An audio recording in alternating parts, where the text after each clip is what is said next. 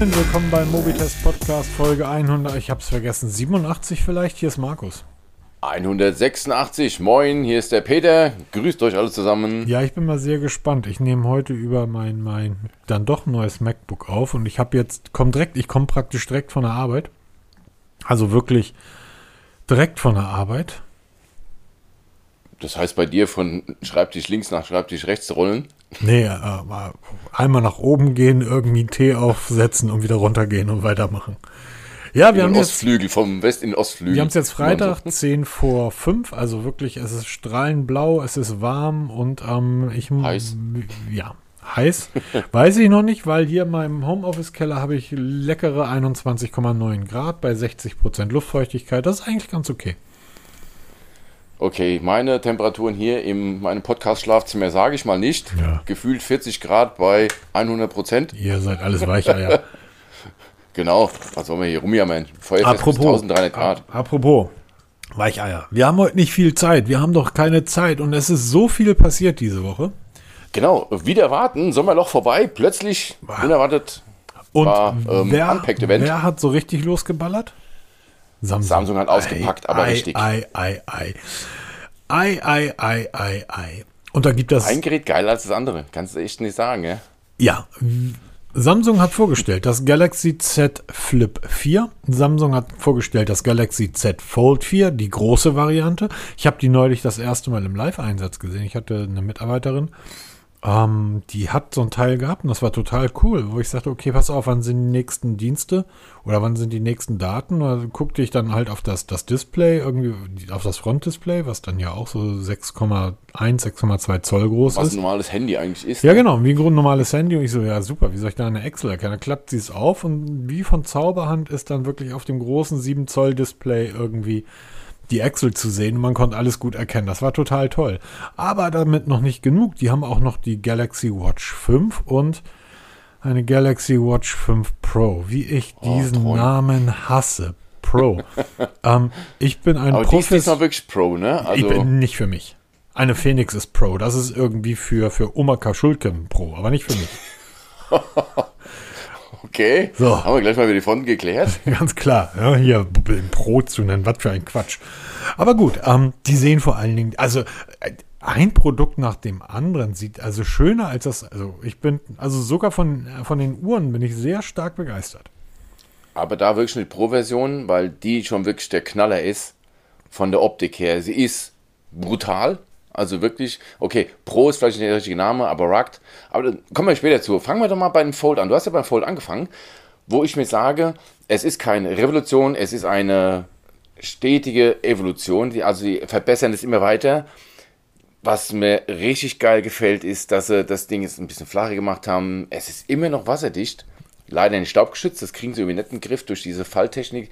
Sie haben dieses Scharnier nochmal verbessert und diese Taskleiste unten, also wenn du es auf den ersten Blick siehst, denkst du, das ist Windows oder halt. Ja, aber das ist, da, jetzt bist du beim, beim Fold 4, ne? Beim Fold, genau. Ja, das ist ja für mich ein Gerät, was für mich total uninteressant ist. Also ich finde das super für die Leute, die wirklich dieses Use Case haben. Ich gehöre nicht dazu. Ne? Ich gucke den ganzen Tag oder viel Filme auf meinen Geräten. Aber für die Leute, die es brauchen, wie eben deine Kollegin, ja, da ist es doch ideal, wenn du dann mal unterwegs mal in groß wirklich was bearbeiten kannst, vor allem mit diesem Multitasking, was jetzt wirklich funktioniert, weil eben Google und Microsoft ihre Apps auch entsprechend optimiert haben mit Drag and Drop. Du kannst von einem Fenster ins nächste, kannst du jetzt Dateien ziehen, Bilder und so weiter. Das macht jetzt richtig Sinn.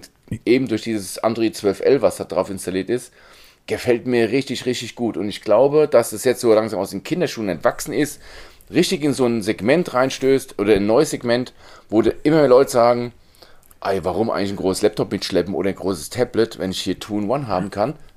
Also, why not? Also, Kinderschuhe glaube ich nicht dran, weil da sind sie schon lange raus. Ähm, wie gesagt, lass erstmal über das Z Flip 4 reden, weil das könnte mein nächstes Smartphone sein, wenn das Asus nicht mein nächstes Smartphone wird, wenn ich dir vielleicht irgendwann das Pixel 6a zurückschicke.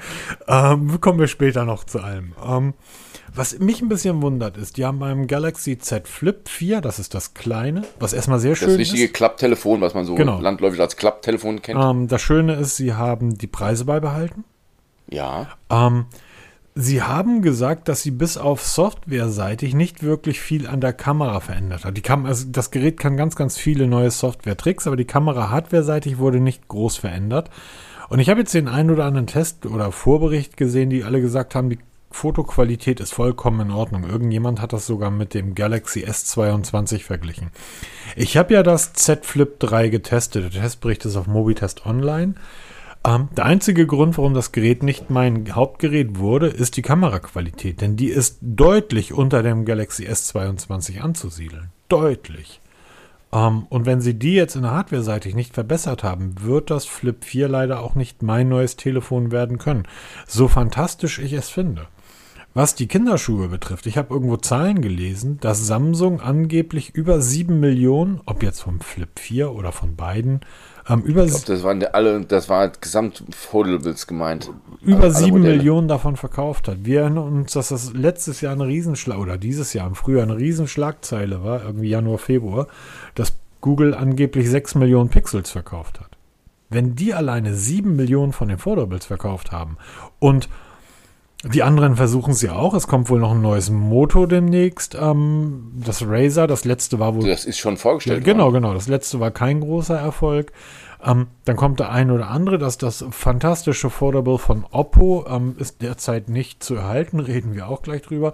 Also dieser Markt mit sieben Millionen verkauften Geräten allein bei Samsung und wahrscheinlich Marktanteil von über 90 Prozent da wird sich so manch anderer Hersteller drüber freuen. Und wir reden ja von Geräten ab 1000 Euro. Also wir reden hier also nicht von so einem Poco für irgendwie 127 Euro, sondern da geht es ab 1000 los. Und ähm, das, was du so toll findest, das Fold, das geht ja irgendwo bei 1800 los und endet ja. dann jenseits der 2100 Euro.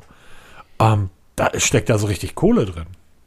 Wenn, ja, Apple, wenn Apple das mal mitbekommt, dass man damit Geld verdienen kann. Uiuiui. Ja, das dauert noch fünf, sechs Jahre, bis Apple mal das, das iPhone halt bringt dann. Und dann wird Apple sich auf, dann wird irgendwie Tim Cook sich auf eine Bühne stellen und erklären so, und das ist das erste Klapptelefon der Welt. Das ist das. Das erste richtige Klapptelefon. Genau. Hm. Ähm, und alle Android-User irgendwie so, oh Gott, Apple schon wieder.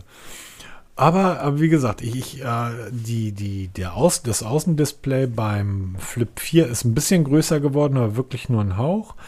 Soll ganz, ganz viele neue Software-Tricks äh, gelernt haben. Ich hoffe sehr, dass wir das testen können. Der Mechanismus soll auch dort wieder noch, noch härter, noch, noch äh, stabiler geworden sein und die Display-Ränder sind ein bisschen schmaler geworden. Was ich mich jetzt aber nicht erinnern kann, dass mich das großartig gestört hätte. Also die werden auch schon beim Dreier nicht sehr groß gewesen sein.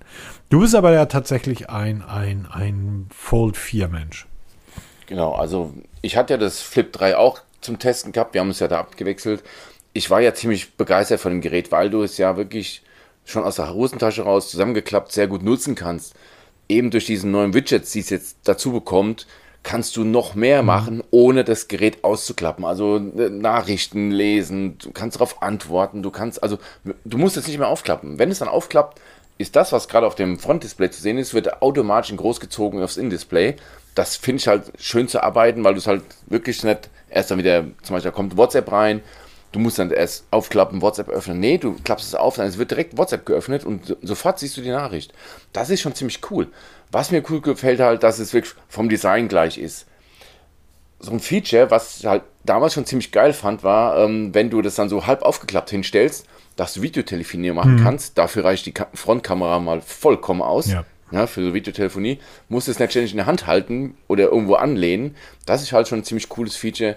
Und sie haben überhaupt viel mehr gemacht hier für diese ganzen Social Media ähm, Heinis wollte ich was, Was ich spannend finde, ist, dass die scheinbar die Text-to-Speech-Funktion, die ich auf dem Pixel gerade ja genieße wie nichts anderes und immer wieder über das iPhone lachen muss, dass das einfach nichts kann, ähm, dass sie die so sehr verbessert haben sollen beim Samsung. Das ist eine Sache, die, die es zu ertesten gilt. Ertesten, ähm, die es zu testen gilt. Ähm, man soll das Gerät beinahe komplett nur mit Sprache bedienen können, während es im zusammengeklappten Zustand ist. Und das ist ja für alle, die so eine Art Digital Detox machen wollen. Die einfach sagen, ja gut, dann gucke ich aufs Display, aufs Große. Und dann ähm, beantworte ich eine Nachricht und dann sehe ich, oh, da ist ja meine Instagram-App. Dann klicke ich da nochmal rein. Dann klicke ich von da zu TikTok und plötzlich ist wieder eine Stunde vergangen. Du kannst das meiste, Benachrichtigungen und so weiter, dafür brauchst du das Gerät ja überhaupt nicht mehr aufklappen. Das kannst du alles über die Text-to-Speech-Funktion vom Außendisplay steuern. Was natürlich für viele Leute dann auch ein Vorteil ist, dass sie einfach sagen, ich gucke dadurch weniger aufs Display, bin weniger häufig abgelenkt. Ja, so ist es ja auch. Ja. Dafür sind ja auch die Frontdisplays oder auch die Always-On-Displays auf den, auf den Smartphones und auf den Smartwatches eigentlich erfunden worden.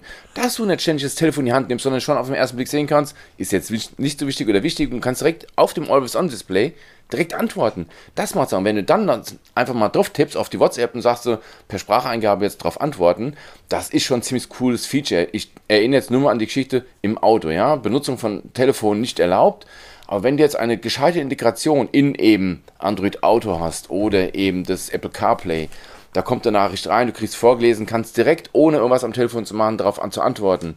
Das muss noch viel besser gemacht werden. Und wenn du das auch von zu Hause machen kannst, hey, hallo, finde ich genial, endlich. Absolut. Ähm, natürlich darf man, also ich, ich bin, was den Preis vom, vom Flip 4 betrifft, ähm, ist so wahnsinnig, wenn man das heutzutage sagt. Ne? Aber ich finde einfach, das Ding wird sich bei unter 1000 Euro wieder einpendeln, früher oder später. Ich denke auch, wir, wir, werden unter 1000 Euro landen. Und, und wir, wir, reden hier von Technik, die auch im S, ähm, S23 vorhanden ist. Ne? Also, ja, genau. Das ist zum selben Preis eigentlich, kriegst du ein topmodernes Klapptelefon, wenn du ein S23 auf den Tisch legst. Auf den, oder äh, S22 auf den Tisch legst, da, da kriegt kein Hahn heute nach, ja, das ist eine von vielen, aber wenn du so einen Klappe auf den, Telef auf den Tisch legst, da bist du erstmal Gespräch, ne? Also jetzt im Sommer wäre das halt wirklich geil gewesen, ähm, weil kurze Hosen, nicht große Taschen dabei und so weiter. Wie dem auch sei. Ähm, ich finde, das ist ein unglaublich spannendes Gerät. Ich liebäugel immer noch wieder mit dem Flip 3, was man zurzeit ja tatsächlich auch für 700 und ein paar zerquetschte bekommt. Das ähm, Fold 4, das ist natürlich eine andere Hausnummer. Das ist halt ein richtiger Klopper. Das, das geht in halt der auch, ne? kleinsten ne? Version praktisch bei einem Preis los, wo noch eine 1 vor einem Flip 3 steht. Was? ja, genau. So, und da geht da geht's dann los. Also 256 Gigabyte. Und ich merke jetzt bei meinem Gerät, bei meinem iPhone, wie schnell dann doch auch 256 Gigabyte voll sein können. Oder ja, mit Videos mit, halt, ne? Ja, mit dem Pixel 6. Ich habe gestern ähm, einige 4K-Videos gedreht. Ähm, holla, die Waldfee. Ja, das, das läppert sich halt. Aber das ist halt wieder der Use Case. Ne? Wenn du weißt, du machst so viele Videos, dann kannst du ja entsprechend aufrüsten. Dann kann ich oder 2200 halt ausgeben, ne? Ja, genau. Dann entweder, ey, eure Armut kotzt mich an, ne? Ja. Dann, dann gehst halt mal in die Vollen. Da kannst du auch bis zu einem Terabyte kaufen. Ist zwar jetzt nur Samsung exklusiv, also diese 1 Terabyte Version wird es nur bei Samsung auf der Homepage geben, aber 1 Terabyte, oder, da bist du erstmal am Filmen und am Knipsen. Aber du musst halt schon wirklich diesen Use Case haben. Das mal so eben sich zu kaufen und es mal so eben ein bisschen zum Fernsehgucken benutzen und mal so ein bisschen telefonieren, dafür ist es ein bisschen drüber.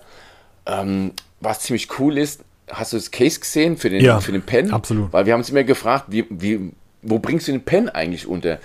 Und dann ähm, frage ich mich, wie man sich beschweren kann, dass das Case dann so dick aufträgt, weil man dann so einen so Köcher für den, für den Pencil hat. Dann denke ich mir, Leute, ihr tragt ein ich sage jetzt mal salopp gesagt, hier ein Pfund Telefon mit euch rum und dann beschwert ihr euch über eine Hülle, die ihr minimal aufträgt, um euren Pen unterzubringen. Also jammern auf hohem Niveau, denke ich mal. Absolut. Absolut. Aber wer es braucht, wird glücklich sein. Erstmal hast du einen Schutz dafür und du hast eben eine gescheite Unterbringung für einen Pen, der nicht irgendwo magnetisch rumbaumelt, dann irgendwo verloren geht oder halt so in die Hosentasche wandern muss. Ich warte mal drauf, ob Jerry Rick die beiden Geräte zerbrechen kann. Die letzten hat er nicht zerbrochen. Das hat mich wirklich gewundert, wie ähm, stabil doch die Scharniere sind. Apropos, Jerry Rick, er kratzt ja auch immer gerne auf Displays rum. Mhm. Die neuen Displays sollen noch mehr aushalten als früher.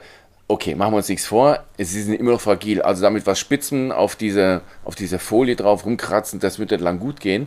Aber sie tasten sich heran. Ne? Also sie werden ja von Generation zu Generation, werden sie immer besser, was diese, diese Kratzresistenz angeht. Und ich denke mal, da sind wir schon auf dem richtigen Weg. Und da bin ich mal sehr gespannt, wie, wie weit er gehen kann, bis es dann wirklich erste Schäden aufweist. Ähm, da bin ich auch sehr gespannt. Aber die haben ja nicht nur die beiden Geräte vorgestellt, sondern die haben ja auch die beiden Uhren vorgestellt. Und da gibt das eine ganze Menge zu, zu sagen. Ein Smartphone ist ein Smartphone und wenn es ein Android-Gerät ist, ist es erstmal gut. Genau.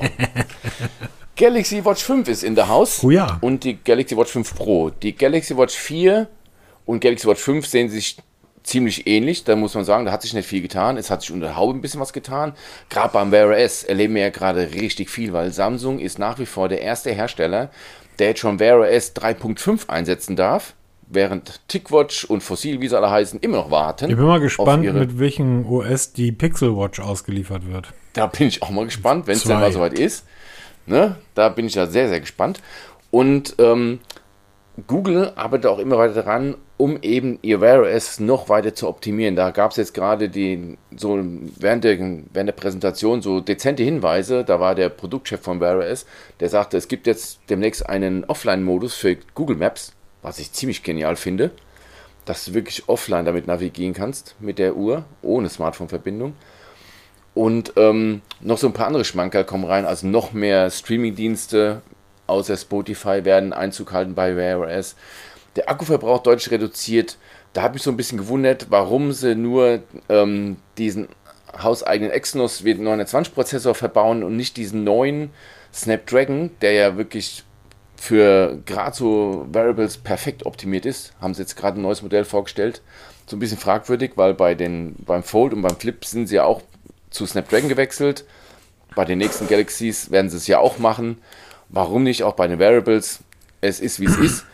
Aber es hat sich da wirklich einiges getan. Wir haben etwas größere Akkus, die, die länger laufen sollen. Also wenn man über einen Tag durchkommt, dann darf man schon mal glücklich sein. Also ich weiß, du als Apple ähm, Watch-Nutzer ähm, kannst das nicht wirklich nachvollziehen, aber diese lange Laufzeit, die fängt an zu nerven.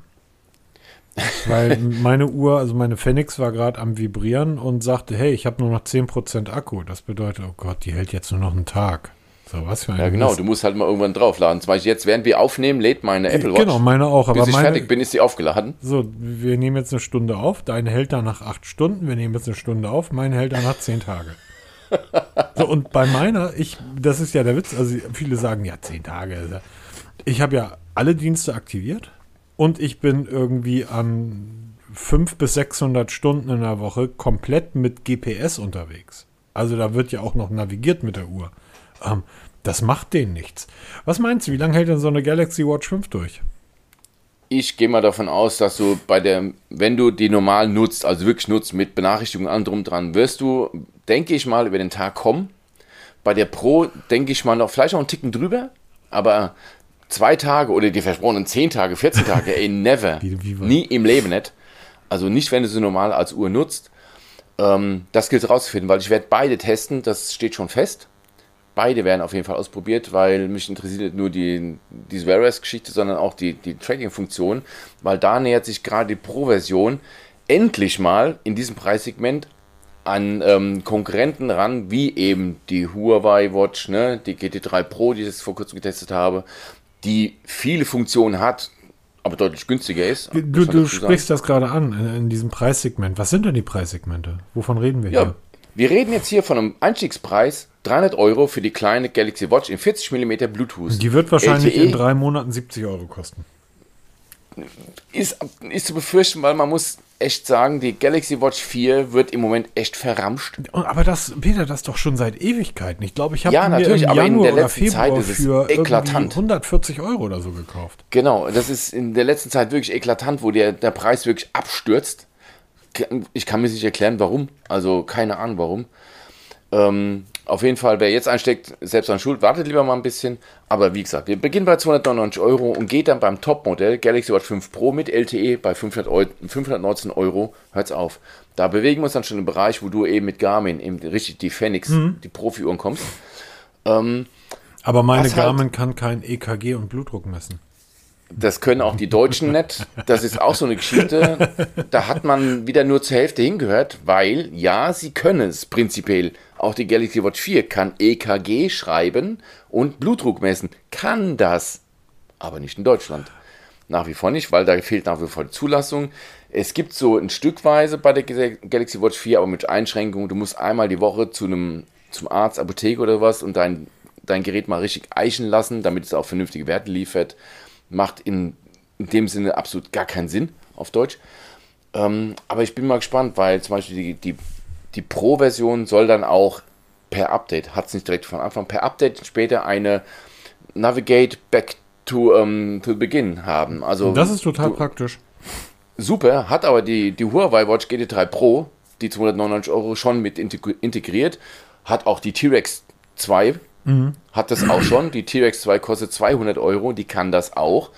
Ähm, auch diese Importfunktion von GPX-Dateien, die jetzt so propagiert wird, die auch per Update kommt, hat Huawei schon, hat auch die, die T-Rex 2 schon.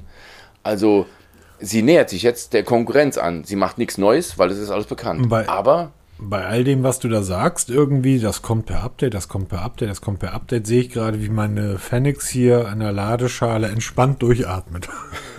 ja, natürlich. Weil es gibt vieles, also die können schon vom Werk aus viel, aber es wird halt noch nachgeliefert, was natürlich auch wieder ein schönes, eine schöne Sache ist. Man, man wirft es nicht auf den Markt und vergisst es, sondern liefert nach. Aber eben, man muss sich das im Klaren sein, es wird mit der Zeit verbessert und sie nähert sich jetzt nur der Konkurrenz an, die das schon ab Werk beherrschen. Wie gesagt, es gibt, es gibt den alten Satz und der ist nie so wahr wie heute. Ähm, kauft euch ein Produkt für das, was es ist, nicht für das, was die Hersteller versprechen, was es irgendwann mal sein wird. Ganz Weil, genau, so ist ähm, es nämlich. Das funktioniert nie. Um, zunächst einmal ist man dem Produkt, wenn man es kauft, weil man weiß, die Funktion, die ich benötige, um, der, die, die uh, Turn, Turn-Back-Home-Navigation, wenn ich die gerne irgendwann nutzen möchte, das ist, ist mir wichtig. Ich bin halt viel in Wäldern unterwegs. Um, und dann kommt die nicht und kommt die nicht. Dann bist du sofort negativ dem Produkt gegenüber eingestellt. Und das wird dann nie eine echte, echte Liebe zwischen euch werden. Und bei den Preisen, wer sich so ein Gerät dann direkt von Haus aus zum Start kauft, 520 Euro, ähm, das Ding dann irgendwie nach ein paar Wochen in die Tonne treten, wenn man sagt, es kommt ja nicht so schnell wie gedacht, das ist dann halt auch doof. Ja, nee, deshalb ja. Also, zumal es gibt Komoot für Wear OS, wenn ich mich recht erinnere. Da gibt es die Funktion schon ewig. Also, das ist eine ziemlich coole Geschichte. Da brauchst du also nicht die von Samsung, die, die eigene Software, sondern nimmst halt Komoot, die kann das schon, dann kriegst du es jetzt schon. Aber mal so, jetzt mal von der Optik her, ne? Also die, die normale, die normale Galaxy Watch 5 ist halt eine, sieht aus wie die Galaxy Watch 4. Mir gefällt aber die Pro-Version gut und da vor allem in dieser silbernen Titangehäuse. Mit diesem erhöhten Rand, das sieht so brutal aus, dass es schon wieder genial aussieht. Ne? Weil alle reden davon, oh, breite Displayränder und schön flaches Display und die gehen genau ins Gegenteil. Ein super hoher Rand der nicht mal drehbar ist. Es ist wirklich ein mechanischer Schutz fürs Display. An der Seite zwei Tasten, aber in cool. Richtig cool. Gefällt mir gut. Werden wir, wie gesagt, beide testen und dann, wenn du möchtest, kann ich auch mal rüberschicken, kannst du auch mal deine Meinung bilden dazu. Würde mich mal interessieren, was du denkst. Oh Gott. Nur ein Angebot. Nein, aber bin da mal gespannt, wie sie sich auf dem Markt etablieren, weil sie eben, wie gesagt, die einzigsten Smartwatches sind. Ich finde, die Pro sieht scheiße aus. Oh. Also wirklich. Okay. Und zwar einfach, wenn ihr schon so einen verdammten breiten Rand macht, dann packt ihr eine Lünette drauf. Dann fällt das nicht so aus. Aber das Ding sieht aus, so ein bisschen geht in die Polarrichtung. Wobei bei der Polar war das noch ein Stück heftiger. Aber mir gefällt das überhaupt nicht. Mir gefällt das kein bisschen. Das sieht so aus, da fehlt irgendwas. Das sieht so aus wie, ähm, weißt du, wenn du den, den Objektivdeckel von, oder wenn du so ein Objektiv von einer Kamera abschraubst. Ja. Du guckst dann in so ein leeres Kameragehäuse und denkst, da fehlt doch irgend. Genauso sieht das da auch aus. Als wenn da eine Gummilippe ist, irgendwie, wo die vergessen haben, noch ein bisschen Metall drauf zu machen. Ja, das mit der Lünette, Lünette gebe ich dir recht, da könnte man das machen. Was weggefallen ist, ist die digitale Lünette, die war ja eh schon eine Katastrophe seit jeher. Ja. Ähm, vielleicht kommt man wieder dazu und kann da Bezels draufkleben. Zum Beispiel. Hat man ja, habe ich, ich glaube, mit der ersten Galaxy Watch, oder mit welcher war das? Das war dann, mit der zweiten gab es auch. Genau, oder der dritten, ähm, hat, hat man das dann gemacht, weil die hatten da so einen blöden Kunden, so eine blöde Kunststoff. Das sah genauso beschissen aus. Die hatten da so eine, also, und das Ding war grau, graues Plastik als Lünette. Und da konntest du halt einen metallenen Bezel draufsetzen, der auch schön graviert war, und das sah dann sofort classy aus. Brauche ich jetzt nicht, weil meine Fenix hat so ein Ding mit fetten Schrauben ins Display rein, super. Aber das, also das gefällt mir tatsächlich nicht. Also ich, ich kann verstehen, dass du sagst, irgendwie so die Größe ist ansprechen und so weiter. Um, auch das Titangehäuse, also die, das sieht schön, sieht gut aus, auch wie, die, äh, wie das Armband in das Gehäuse übergeht. Alles top, alles super. Aber dann siehst du diesen Plastikrahmen da drum und ich wette, der sieht in Real Life noch beschissener aus. Das werden wir sehen, wenn es dann so mal soweit ist. Das werden wir auf jeden Fall sehen. Genau. Aber da hat Samsung tatsächlich mal ähm, was geliefert, ne? Auf Gefällt mir richtig gut und ich bin da sehr, sehr, sehr gespannt, weil bisher hat man halt Wear OS in der neuen Version noch nirgends gesehen, weil es eben nur mhm. bei Samsung gibt. Aber Samsung hat ja auch noch die Buds Pro, die Buds 2 Pro vorgestellt. Genau, auch die sind da. Auch sehr spannende Neuheit, weil ähm, optisch sich nicht so viel tut. Ja, kleiner, kompakter also, ganz kurz, ganz kurz, äh, ja? weil, weil da, da, kommen wir sicher auch gleich drauf. Ähm, die Galaxy Watch wird natürlich mit einem Galaxy funktionieren. Wird viele Funktionen Samsung exklusiv haben, ja. Genau. Ist oft so. Und ähm, mit Android wird sie dann wahrscheinlich partiell funktionieren. Und mit, alle mit, Funktionen. Äh, mit den Geräten mit dem Apfel drauf. Ähm, nicht, denke ich mal, eher wieder genau. wenig bis gar nicht. Denn die Galaxy Buds 2 Pro sind auch Pro, Pro Kopfhörer. Ich habe noch nie irgendwie, ich sag mal, Justin Bieber vor 100.000 Leuten gesehen, der die Dinger da während des Konzerts im Ohr hat. Und ich habe auch noch nie irgendwie die, die Stones gesehen, die Dinger als Monitore eingesetzt haben. Aber hey, es sind Pros, also ne, Galaxy Buds 2 Pro. Auch normal, die haben ähm, wieder Samsung spezielle Funktionen.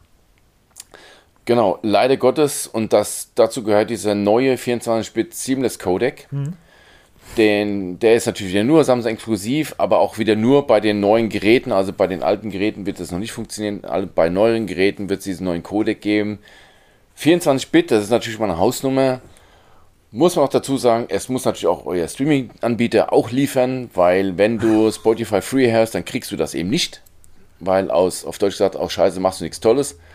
Und ähm, viel besser gefällt mir aber, dass sie wieder auf Dualtreiber gehen. Das ist so ein, das ist so ein Trend, den immer mehr in ihr Hersteller gehen, die sagen, wir brauchen keine normalen Breitbänder, sondern wir, wir bauen zwei Lautsprecher pro Gehäuse ein. Einen für halt tieffrequente Töne, einen für höhere Töne. Damit kriegst du einfach ein schönes Klangbild mhm. hin. Und dass es nicht groß ausfallen muss, sieht man halt eben bei den Galaxy Buds 2 Pro. Gefällt mir sehr, sehr gut. Was sie auch machen, das ist natürlich jetzt so ein bisschen von den AirPods abgekupfert, ist diese, dieses Audio-Switch, wie es Samsung nennt. Das heißt, dieses nahtlose Überblenden von einem Gerät aufs nächste, natürlich auch wieder nur Samsung-exklusiv. Wenn du auf dem Samsung Tab, Samsung Notebook oder Samsung Fernseher wahrscheinlich auch laufen wirst oder auf dem Smartphone, je nachdem, wo gerade die Musik spielt in, und das in, in, in Wirklichkeit, da läuft dann halt dann auch die, die Buds drauf und es gibt Speak to Chat, eine Funktion, die wir von den Sony-Headsets kennen.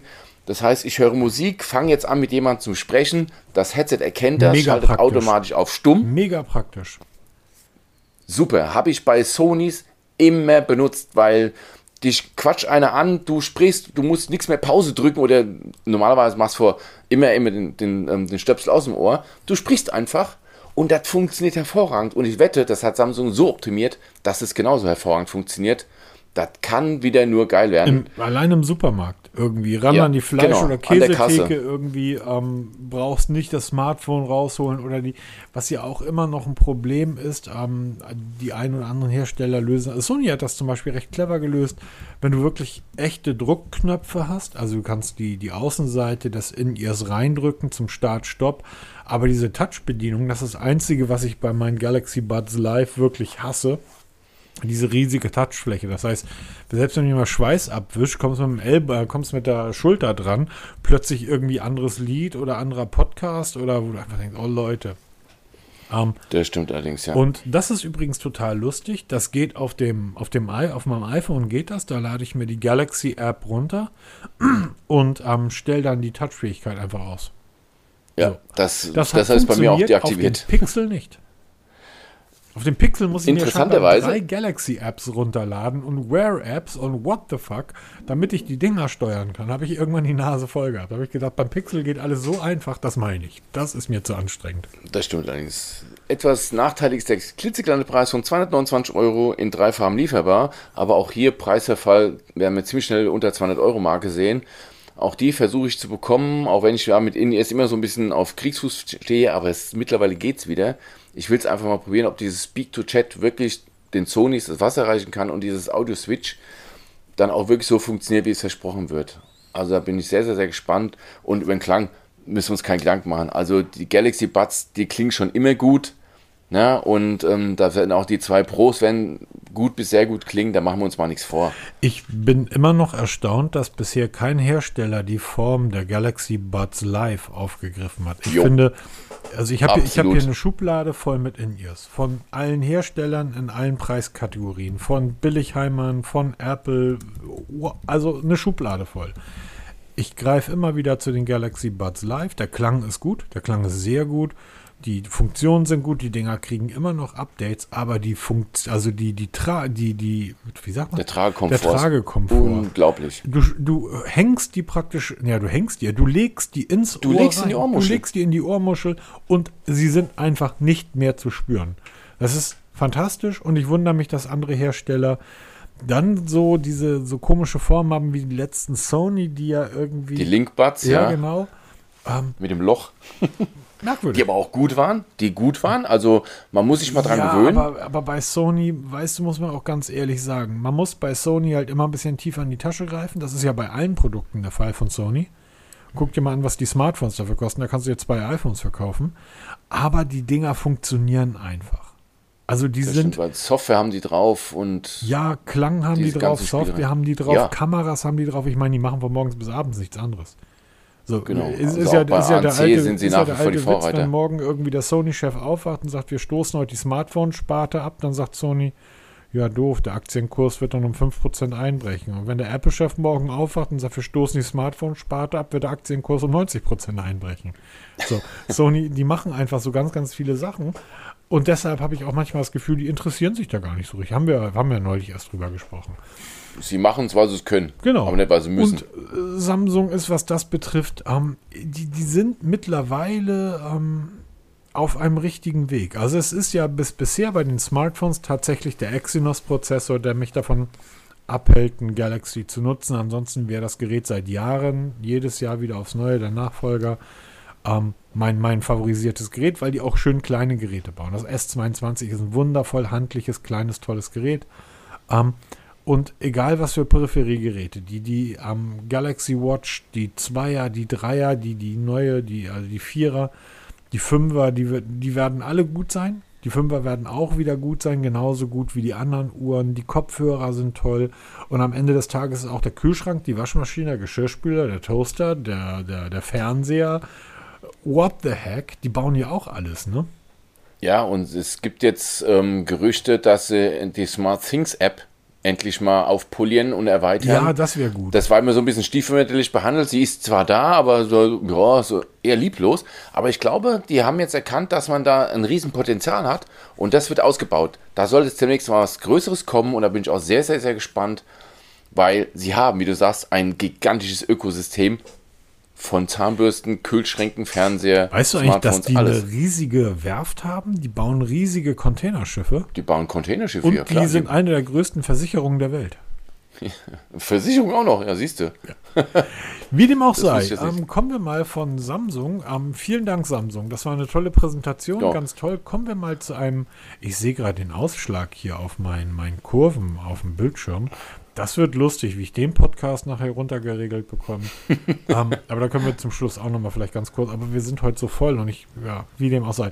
Kommen wir mal zu einem Hersteller, der mal, na, Marktführer, zumindest sich mit Nokia Ganz um früher. die Weltmarktführerschaft geprügelt hat. Und heute so ein bisschen unter, ah ja, die gibt es auch noch, Der da wäre ähm, Motorola. Motorola. Das Razer liegt hier immer noch in meiner Schublade. Allerdings das Original Razer. Das original erste Razer mit der Metalltastatur. Genau, denn das, dann kam das Razer nochmal mit einer Kevlar-Rückseite als dünnes, ähm, also sehr, sehr dünnes ähm, Smartphone. Android. Akkulaufzeit, ich müsste in den Testbericht schauen, ich glaube drei Stunden, da war der Akku dicht. Und dann haben sie das Razer letztes Jahr als Klapptelefon nochmal rausgebracht, wie das Samsung äh, Flip. Und das ist, wir haben es nicht getestet, aber das ist egal, wen man fragt und egal, wo man liest, bei den Amis, bei den Italienern, bei den, bei den Ägyptern, bei den Brasilianern, das ist überall abgestürzt und durchgefallen. Genau, das ist, ähm, ich glaube, es haben viele einfach nur der Nostalgie wegen gekauft. Ja. Ne? Das Razer von früher noch eine Schublade, da muss auch das neue Razer dazu. Aber so wirklich in der Wildbahn habe ich es noch nie gesehen, auch bei keinem Elektromarkt gesehen. Auch bei den Versendern siehst du es eigentlich nie. Also das ist schon wirklich sehr, sehr, sehr, sehr rar, Razer. Und jetzt Modell 22. Ähm, ja, Modell 22 jo. eben. Es hat bis auf den Klappmechanismus mit dem Ur-Razer leider nicht mehr viel gemeinsam. Finde ich sehr, sehr schade.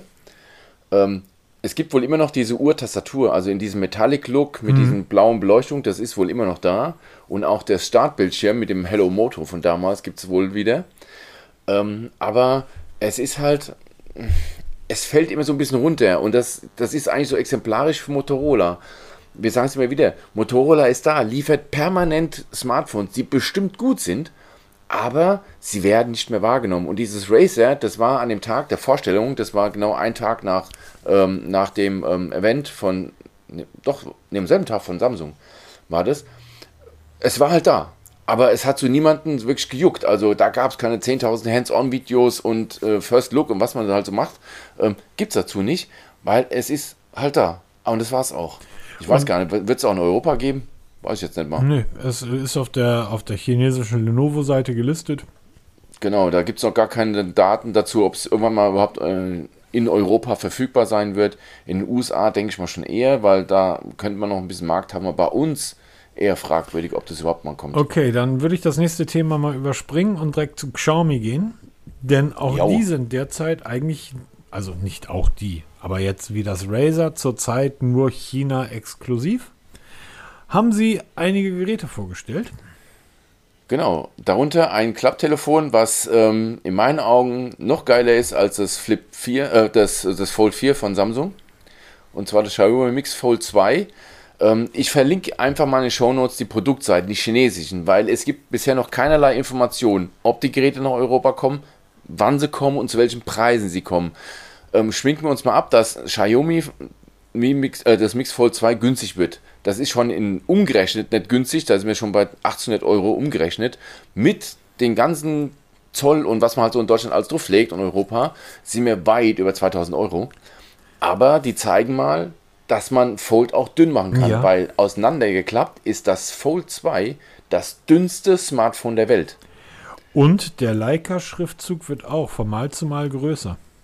Ja, irgendwann müssen wir Postergröße. Dass die es geschafft haben, auf diesem mega dünnen Rahmen dann auch noch Hamankadon drauf zu schreiben. Ja, das ist schon aller Ehren wert. Und was noch ist, es ist auf, in allen Bereichen, also gerade was Display angeht, größer als das, das Fold, das neue von, von Samsung. Samsung genau. Also sie sind kompakte und trotzdem größere Displays mit noch mehr Funktionen, aber natürlich steckt da auch das Tollste vom Tollsten drin. Ja, auch was das Kamerasetup angeht. Ähm, ist halt die Frage, wie es dann da mit der Akkulaufzeit aussieht. Aber wie gesagt, wird erst spannend, wenn es dann wirklich mal hierzulande zu haben sein wird, weil ich glaube nicht, dass irgendjemand so verrückt ist, das Ding zu importieren. Ne? Also ist zwar ganz lustig, aber so wirklich Markt dafür im Moment Import sehe ich dafür nicht. Also, dann haben sie auch, also im Endeffekt haben sie dasselbe wie Samsung vorgestellt. Sie haben nämlich auch ja, genau. Kopfhörer vorgestellt, die Buds 4 auch Pro. Es sind natürlich auch Pro-Kopfhörer. Ich habe James Hetfield schon ein paar Mal mit diesen goldenen ähm, Buds 4 Pro auf der Bühne gesehen, ganz sicher. Es ist ein professionelles Gerät, das irgendwie von Metallica genutzt wird. ähm, wenn ihr auf die Seite geht und die, euch die Links anguckt, die Peter dort verlinkt hat, wundert euch nicht. Es ist eigentlich alles in Gold gehalten. Warum auch immer. Ja, Chinesen scheinen wohl auf alles in Gold zu stehen. Ähm, interessant, was auf jeden Fall in Europa kommen wird, das ist zum Beispiel die Xiaomi Watch S1 Pro. Ich hatte ja die S1 und die S1 Active getestet. Ja, aber du hast jeweils. doch keine Pro getestet. Das ist jetzt die, Pro, Pro ist ja jetzt ganz neu, die konnte ich noch nicht testen. Das ist jetzt die Pro-Version. Okay. Genau. Die zeigt die, die jetzt nämlich professionell an. Genau, sie hat ein größeres Display, größeren Akku, okay, das müssen sie alle eigentlich haben, sonst verdient sie den Namen Pro nicht. Und man wird jetzt auch Apps installieren können. Ähm, leider Gottes auch nichts Neues. Die T-Rex 2 kann das jetzt schon. Die kostet die Hälfte. Ähm, das kann auch Huawei. Die haben jetzt nämlich ihre App Gallery auch auf die, auf die Watch portiert. Das kann, da kann man, kann man Apps ja, genau. Also das ist nichts Neues. Ist natürlich jetzt auch, man zieht der Konkurrenz hinterher und ähm, bleibt abzuwarten, was es dann hierzulande kosten wird und wie sie sich dann im Test schlagen wird. Ähm, weil wenn sie kommt, werde ich die auf jeden Fall testen. Da bin ich zu gespannt drauf. Aber es ist ja nicht nur die Uhr, die haben auch ein neues Tablet ähm, vorgestellt und da, da wird es spannend. Genau. A, warum plötzlich Tablets? Und zwei, Ich hatte ja das äh, Xiaomi Mi 12 in die engere Auswahl meiner neuen Smartphones geschickt. Apropos Asus, ich warte noch auf das Zenfone.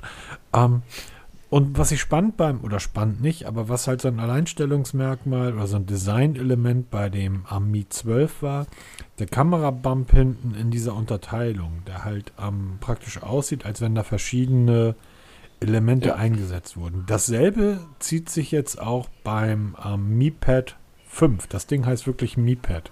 iPad, iPad, ja. Mi Pad 5. Auch die Pro-Version, selbstverständlich, beim Mi Pad 5 Pro durch. Ähm, es sieht stark aus. Es sieht toll aus. Und ich habe das Mi Pad 5 ja seinerzeit getestet, als es neu war. Das ist für mich eines der wirklichen heißen Alternativen, wenn man wirklich Android-Tablet will. Ähm, ja, natürlich. Es sieht dem iPad Pro verdammt ähnlich. Das ist ein Tablet. Aber was willst du machen? Rund? Genau, was Dreieckig? willst du machen? Ähm, weil auch der Samsung Galaxy Pad ähm, in der großen Version sieht dem iPad verdammt ähnlich. Vorne Display, hinten Kunststoff oder hinten Ra ähm, Gehäuse. Ja, aber das fertig. iPad, das erste ne? iPad, als sie das rausgebracht haben, das sah so einem Tolino, so einem so so E-Book-Reader ja. verdammt ähnlich. Also das muss genau. man schon mal sagen. Da hat Apple auch abgekupfert. Natürlich, absolut. Machen, wird das Ding dreieckig oder spitz machen? Das ist doch Quatsch. Ja, genau, da muss man mal die Kirche im Dorf lassen. Es ist ein mega großes iPad, äh, iPad ist auch selber schon, ne? es ist ein mega großes Pad mit 12,4 Zoll, das ist schon wirklich, gibt eine andockbare Tastatur, natürlich, und ähm, kann man auch benutzen, wie man dann auch ein Tablet benutzt auch mit dem mit Android drauf. Das 5er kriegt man mittlerweile recht günstig. Das 5 Pro weiß man jetzt nicht so, wo der Preis angesiedelt sein wird. Es wird nicht günstig, weil das ist eben eine Pro-Version mit riesem Akku, 10.000 mAh. Also da denke ich mal, da wirst du schon mal eine Netflix-Serie gucken können da drauf. Sollte es zu uns nach Deutschland kommen, werde ich mich bemühen, eins zu bekommen. Aber kaufen, uh, muss ich mal sehen. Aber für mich war das so der Anbeginn von dieser, von dieser neuen Tablet-Ära, als ich, ich damals dieses 5 so getestet das, habe. Ich habe so ein bisschen das Gefühl, dass Google mit der dann doch sehr überraschenden Präsentation auf dem, auf dem Frühjahrsevent, wo sie das neue Pixel-Tab zumindest angeteasert haben, ähm, so ein bisschen die Tablet-Geschichte bei Android wieder neu angestoßen haben. Vielleicht war das auch genau der Grund. Ähm, man darf ja nicht vergessen, am Google ist das ja im Endeffekt egal nicht, aber, aber die sind halt auch glücklich, wenn andere Android nutzen, weil dann verdienen sie an dem Play Store Kohle. Ganz ähm, genau. Und äh, die haben da ja das Gerät vorgestellt, wo man wusste, ja, das erscheint frühestens in einem Jahr. Und vielleicht war genau das der Grund, den anderen Herstellern zu sagen, Leute, ähm, wir werden auch an Android äh, für Tablets weiterarbeiten und ähm, auch wir bringen ein Gerät auf den Markt. Also nun macht auch mal, zeigt mal, was ihr könnt. Und ähm, ja, wir reden also, das ist ein verdammt, verdammt gutes äh, Tablet. Also mir gefällt es, von, den, von der Optik gefällt mir es gut, von den Daten gefällt mir es gut. Und Hoffen wir, dass es bald auch bei uns in Europa gibt. Wer jetzt ein Stück auf der Xiaomi-Seite runterscrollt bei dem Tablet, der sieht dann ganz viel Chinesisch und erkennt dann Wunder. ein Zeichen. Und zwar steht dann da TÜV. Ich, ähm, äh, hat er heute nicht mehr so viel zu sagen, ne? TÜV Rheinland. Wusstest du eigentlich, dass der TÜV Süd, also euer TÜV da unten in Bayern, der gesagt hat, das AKW ist sicher, dass der TÜV dem AKW-Hersteller gehört? Äh, ja. also manchmal sitze ich dazwischen und denke mir, sag mal, sind wir ja eigentlich alle verrückt? Ja, genau, das ist halt so, dieses TÜV-Zertifikat äh, soll nicht unser Thema sein, aber es ist, hat, äh, hat ein Geschmäckle, wie man so schön in Baden-Württemberg sagt. Ja. Eine Sache, die ich total spannend finde, ist, ähm, hast du gesehen, wo sie die Antennen verstecken? Äh, Habe ich jetzt überhaupt nicht so drauf geschaut. Im Kamerabump. Oh, okay. Der Kamerabump ist ja wahrscheinlich aus Kunststoff. Und da haben sie die, haben sie Teile des Antennensystems untergebracht, was natürlich dafür sorgt, dass du dann eine verdammt äh, gute, gute Empfangsstärke hast.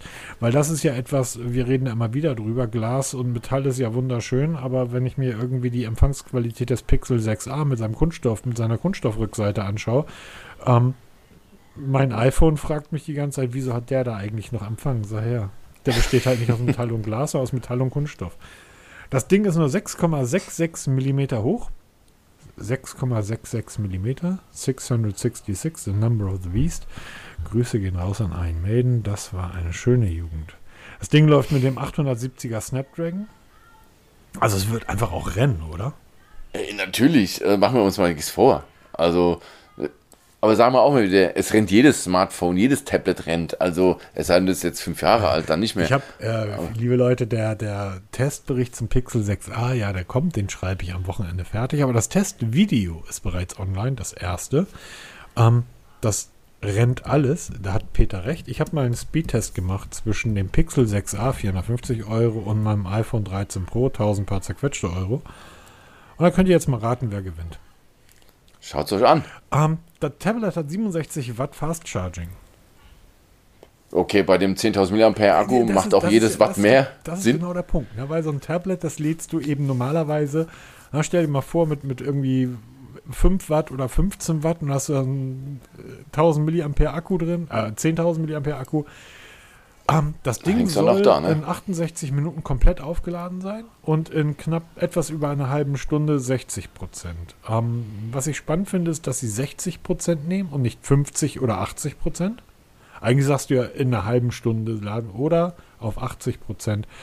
Ähm, 60 Prozent. Und ist, ja, tolles Gerät. Ich würde es gerne mal in freier Wildbahn sehen und erleben.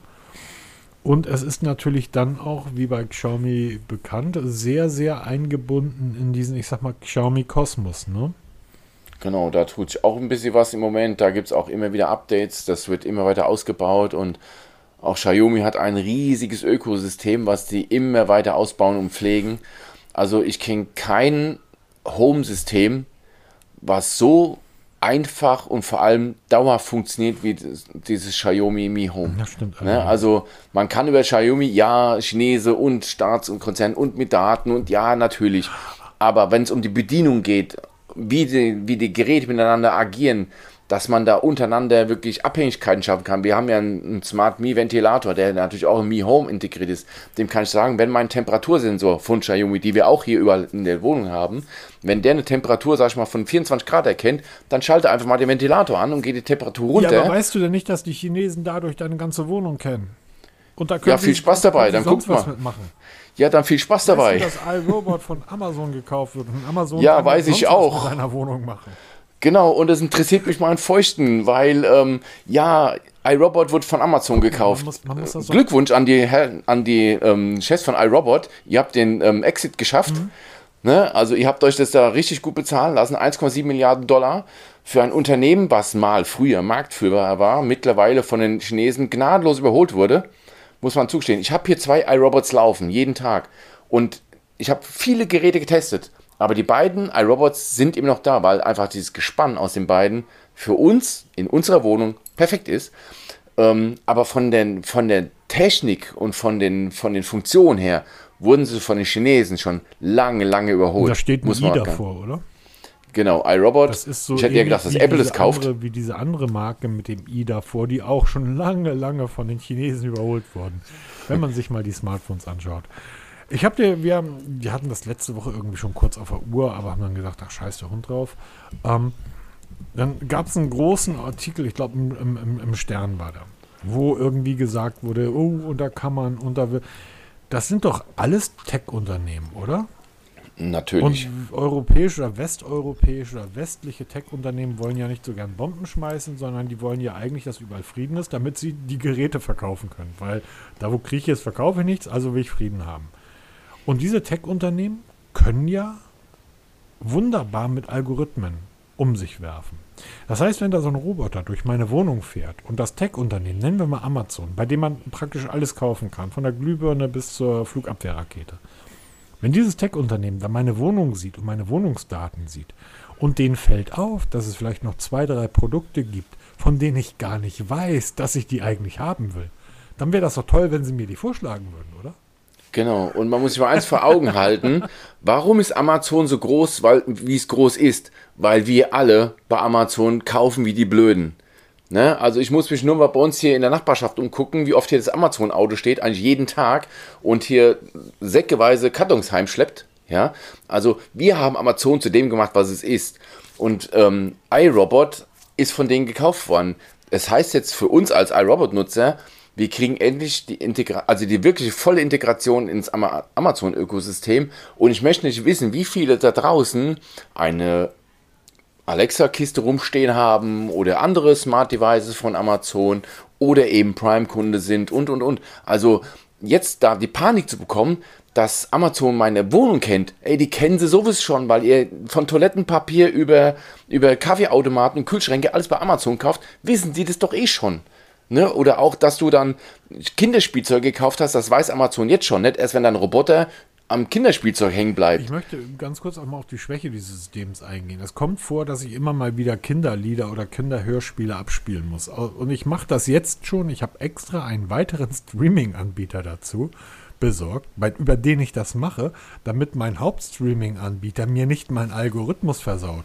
Plötzlich wirst du dann ein neues Lied hören und dann kriegst du irgendein Bibi und Tina vorgeschlagen. Das ist halt der Nachteil von der ganzen Integration mit Hörerei. So, die, ne? die, müssten doch eigentlich checken, dass ähm, das ist der eine, das ist der andere. So, ne? der Große hört jetzt, also schlagen wir ihm mal die Sachen vor, die er möchte. Genau. So, jetzt habe ich tatsächlich einen extra weiteren Streaming-Anbieter dazu genommen, habe gesagt, hier ab sofort nur noch über diesen Anbieter Musik und Videos abspielen. Also Videos gucken wir sowieso nicht mit, der, mit dem Lütten, aber nur noch über diesen Anbieter Musik. Mein Anbieter lasst ihr schön in Ruhe. Und weh, ihr fangt an, hier meine Alexa-Boxen irgendwie mit euren Musikwünschen. Keine Chance. Nehmt das Gerät da und, weil das ist ja echt ätzend. Ja, um, aber das ist halt wirklich ist so ein, halt, so ein halt Ding. total lustig. Also es gibt ja, kommt ja immer wieder vor. Ich kann ganz, ganz gut viele Leute verstehen, die irgendwie sagen, ja, das ist ein Riesenskandal. Ja, natürlich, aber im Endeffekt wird die ganze Welt nur noch von ganz wenigen Firmen konzentriert sein. Ja, das gibt ganz viele Leute, die sagen, das ist ein Riesenskandal. Peter zuckt mir den Schultern und sagt, ey Leute, kommt mal runter. Jetzt gibt es ganz viele Leute, die sagen, das ist ein Riesenskandal. Nothing ähm, hat die Displayhelligkeit auf 700 Nits reduziert. Und, das ist eine Peter, ganz andere Geschichte. Und, Peter ruft, das ist ein Skandal. Ich sitze da und zuck mir den Schultern. Das ist mir scheißegal. Genau. Nothing Phone One. Wir müssen mal wieder, wir müssen reden. Ähm, wir haben ja oder ich habe mich ja ziemlich mokiert über die ganze Marketingstrategie. Ich bin drauf reingefallen, ich bin ein Opfer von Nothing, gebe ich offen zu. Ja, ähm, mittlerweile bin ich geläutert und habe auch irgendwie gar keinen Bock mehr, das Nothing Phone One zu kaufen. Ähm, und jetzt im Nachhinein stellt sich heraus, dass man auch bei den technischen Daten ein bisschen na, geschummelt, man hat sich verschrieben wahrscheinlich. Geschummelt ähm, ist ein großes Wort. Ja, ist ein großes Wort. Man hat sich verschrieben oder irgendwie beim Hören sagen, stille Postprinzip, ey, sag mal dem, der soll mal. Ich, und dann sagt es über zwei Räume weiter. Also, einfach jetzt mal. Worum geht's überhaupt? Worum geht's? Um, ähm, Nothing hat mit wie viel Nits geworben? 1200? 1200, 1200 Nits im Maximum. Ein, ein, damit kannst du jemanden blenden. Das Display ist so hell, heller geht es kaum noch. Das ist der Wahnsinn. Das ist das hellste Smartphone-Display der Welt. Das heißt, man kann, sollte es hervorragend auch in der Sahara um 12 Uhr mittags ablesen können. Und jetzt genau. hat Nothing die Display-Helligkeit auf 700 Nits und das ist ja mal nicht wenig. Das sind ja. Immer noch gut? Ja, aber nein, nein, ich meine die Reduzierung als solche von 1200 auf 700. Na, so hell ist kein iPhone. So viel haben die das ja. reduziert. Um, ja. Aber sie haben es einfach mal so reduziert. Und jetzt. Still und leise. Still und leise. Und jetzt ist die Blogwelt voll mit Artikeln, die sagen, ich gebe mein Nothing zurück, weil ich habe es mir nur wegen der Displayhelligkeit gekauft. Und ich sitze da, zuck die Schultern, ihr seid doch alle nicht ganz dicht. Nein, es ist einfach die Art und Weise, wie man sowas kommuniziert. Ähm, Fehler passieren. Ist, das ist, nee, ich glaube nicht mal, dass es ein Fehler ist. Ich glaube einfach. Ich glaube es auch nicht, aber ich, ich nenne es jetzt einfach mal. Ja, ich glaube einfach, dass sie tatsächlich ähm, im Lauf, die, die, egal wie viele Testgeräte du als Hersteller hast, die werden sicherlich einige Millionen der Nothing-Geräte verkauft haben und ähm, werden festgestellt haben, okay, wir schaffen zum Beispiel Akkuleistung oder die, die, wir schaffen bestimmte ähm, Energieeinstellungen nicht wenn wir das Ding so hell machen. Und damit die Nutzer das einfach länger benutzen können, guck dir Apple an. Apple reduziert einfach mal die Taktfrequenz eines zwei Jahre alten Geräts und sagen sagt dann, auch nichts. Sagen dann ja und sagen auch nichts dazu. Und wenn es rauskommt, sagen sie, wir machen es doch nur für euch, für die Kunden. Ihr habt ja, ihr seid ja, ihr seid ja willenlos, ihr habt ja keine Ahnung. Deshalb denken wir für euch mit. Was Nothing hätte machen müssen, ist das einfach klar und deutlich zu kommunizieren. Und ich meine, Karl Peiss von morgens bis abends auf Twitter das wäre ganz einfach gewesen. Leute, ähm, wenn wir die Displayhelligkeit irgendwie auf 700 Nits reduzieren, was immer noch verdammt hell ist, ähm, kommt euer Gerät drei Stunden länger hin. Ist das cool für genau, euch? Man hätte anders verpacken genau, können, ne? Genau. Aber er hat halt so gar nichts gemacht, aber rührt halt immer noch die, die Werbetrommel dafür, das muss man echt dazu sagen.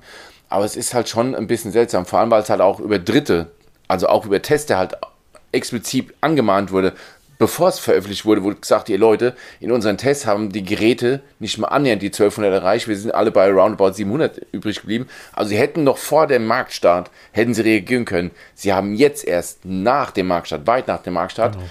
heimstill und leise die Produktsheets, also Produktseiten und alles, was dazugehört, reduziert. Also das Internet vergisst nichts. Es gibt Screenshots, die dann ganz deutlich zeigen, wie es vorher aussah und wie es jetzt heute aussieht. Du brauchst auch keine verlinke Screenshots. Ich mal. Ähm, es gibt die Wayback Machine. Ja, genau, sag ich ja. Und ähm, ich verlinke mal diesen Artikel, wo das dann eindeutig zu sehen ist, wie man das halt mal runtergesetzt hat. Ähm, mögen wir nicht, wenn es so ist, vor allem vor dem Marktstart, sagt es auch gleich und nicht erst genau. nachhinein. Genau. Erkläre ich meinem Sohn jeden Tag. Grüße gehen raus an Apple. Aber ich erinnere mich an Samsung. Die haben damals dieses LPTO, LT, LTO Display, LTPO Display, ja. im Galaxy S22 Ultra verbaut und haben gesagt, das ist auch im Galaxy S22 drin. Und dann kam raus, das ist da gar nicht drin. Und dann haben sie auch Ach, relativ, kann doch mal passieren. relativ entspannt und ganz ruhig einfach die Produktseite angepasst.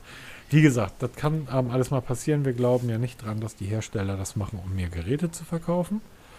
Ähm, nein, unterstellen wir keinen. Nein, absolut nicht. Wie dem auch sei, ähm, dann gibt es nur noch ein großes Thema, was man eigentlich jetzt hätte riesengroß aufziehen können, aber am Ende des Tages bleibt die Schlagzeile über Oppo bleibt in Deutschland. Vielleicht. Genau, ähm, es, ist, gibt weder das eine noch die andere Richtung, gibt es ein offizielles Statement. Verkaufsverbot von Oppo und OnePlus und Vivo steht. Die, die Shops sind leer. Ja, absolut. Also, das ist skurril. Da gibt es gar nichts zu kaufen. Außer über halt die, die Lagerbestände, die bei den Elektromärkten noch vorhanden sind, die werden natürlich abverkauft, die kriegt man, aber auf der Homepage selber gibt man nichts. Ähm, ist vorbei. Erste Mal, bis man sich mit Nokia eignet in dem Patentstreit. Ähm, dann gab es einen Riesenartikel in der Wirtschaftswoche, die sagte, Oppo wird den deutschen Markt verlassen. Dann auch später ging es weiter, Europa verlassen, auch mit OnePlus verlassen. Wir reden hier vom Marktanteil zusammen 10%, was nicht unerheblich ist. Mhm. Ähm, dann kam kurze Zeit später ein Dementi, nein, wir bleiben doch hier, aber das ist auch nicht so 100% offizielles. Ähm, das kam von einem, dem Pressesprecher von Peter Manderfeld von Oppo, der hat es dann geäußert auf Anfrage, ähm, ich weiß gar nicht mal von wem, ist ja auch wurscht, auf jeden Fall. Ähm, es ist noch nichts wirklich Offizielles. Wir warten einfach ab. Noch ist der Shop online und ich glaube kaum, dass Oppo wirklich ein Streben hat, aus dem deutschen, schrägstrich europäischen Markt auszuscheren. Ähm, dafür verkaufen sie einfach zu viel. Wenn es ein Hersteller ist, der mal, sag mal, pro Jahr 100.000 Geräte verkauft, dann kann man sagen, ja, komm, so what. Ne? Aber ich glaube, da ist Oppo, OnePlus und Vivo einfach schon zu große Hausnummer, um das einfach aufzugeben. Das kann ich mir auch, also ich, wie gesagt, aus, aus einem Rückzug glaube ich jetzt nicht. Nichtsdestotrotz ist der Status quo, sorry, der Status quo, derzeit man bekommt keine Geräte und der nächste Schritt, der daraus ja erwächst, ist dann die Frage, wie sehr wird sich das bei den Kunden im Hinterkopf durchsetzen? Wenn ich genau. die Wahl stehe vor einem Xiaomi und einem Oppo und ich überlege mir ein Oppo zu kaufen und irgendein ein Willi am Nachbartisch irgendwie im Biergarten sagt, ja weißt aber die sind ja, die waren ja mal zwei Jahre hier nicht im Markt oder weil die irgendwie nicht verkaufen dürfen. Also sobald sich das in der normalen Bevölkerung durchsetzt, ähm, nicht bei uns, sondern ähm, lass mich so sagen, ich würde mir heute auch einen Huawei kaufen. Ja, im Biergarten eben. Na genau, aber sobald sich das durchgesetzt hat, hast du als Marke ein Problem. Und auch wenn das 10% sind, wir reden hier bei 10% von allen drei Marken. So, und dann ja, ist, natürlich. Ja, und dann ist das tatsächlich wirklich nicht so viel. So, wenn ich dann irgendwie in der Wirtschaftswoche lese, irgendwie es droht eine Handyknappheit in Deutschland. Ich glaube, Samsung wäre relativ in der Lage, diese 10% recht schnell aufzufangen. und wahrscheinlich, ja, wahrscheinlich wäre auch Nokia dazu in der Lage und Apple und irgendwie Huawei und ähm, wen gibt es denn noch? Xiaomi und Ach, gibt noch so zwei, drei mehr. Ist ja auch wurscht. Aber es bleibt am Ende übrig, wir warten einfach mal ab, was passiert. Und wir werden dann in irgendeine Richtung, werden wir dann erfahren, wie es weiterläuft und dann kann man drüber reden. Aber jetzt da so ein Ding draus zu machen, äh, pff, dumm, dass es soweit ist. Ja, mhm. dass es soweit kommt in den heutigen, aber die Patentstreitigkeiten, da geht es um riesige Summen. 2,50 Euro pro verkauftes Gerät verlangt Nokia. Das klingt jetzt im ersten Moment, naja, okay, aber bei der Menge, das ist schon eine Hausnummer und dann die Hersteller knapsen an jedem Zentrum, deshalb jetzt, schmeißen Ladegeräte raus und Headsets. Jetzt überleg mal, Nokia bekommt ja diese 2,50 Euro von allen anderen Herstellern ebenfalls. Weil ja, Apple genau, also verklagt, das ist. Ähm, Samsung lizenziert.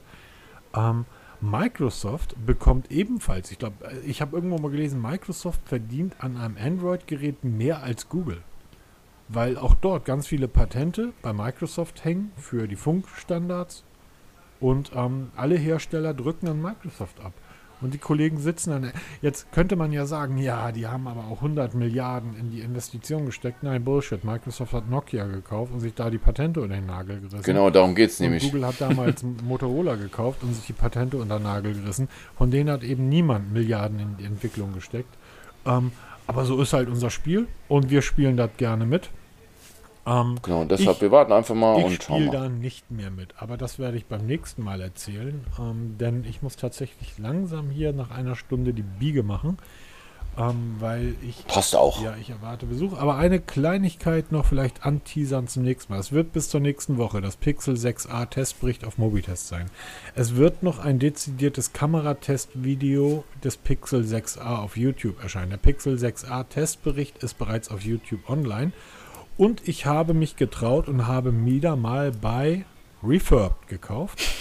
Da ist ein Video online. Und was ich da erlebt habe, das erzähle ich beim nächsten Mal. Gegebenenfalls ist das Video bis dahin auch draußen.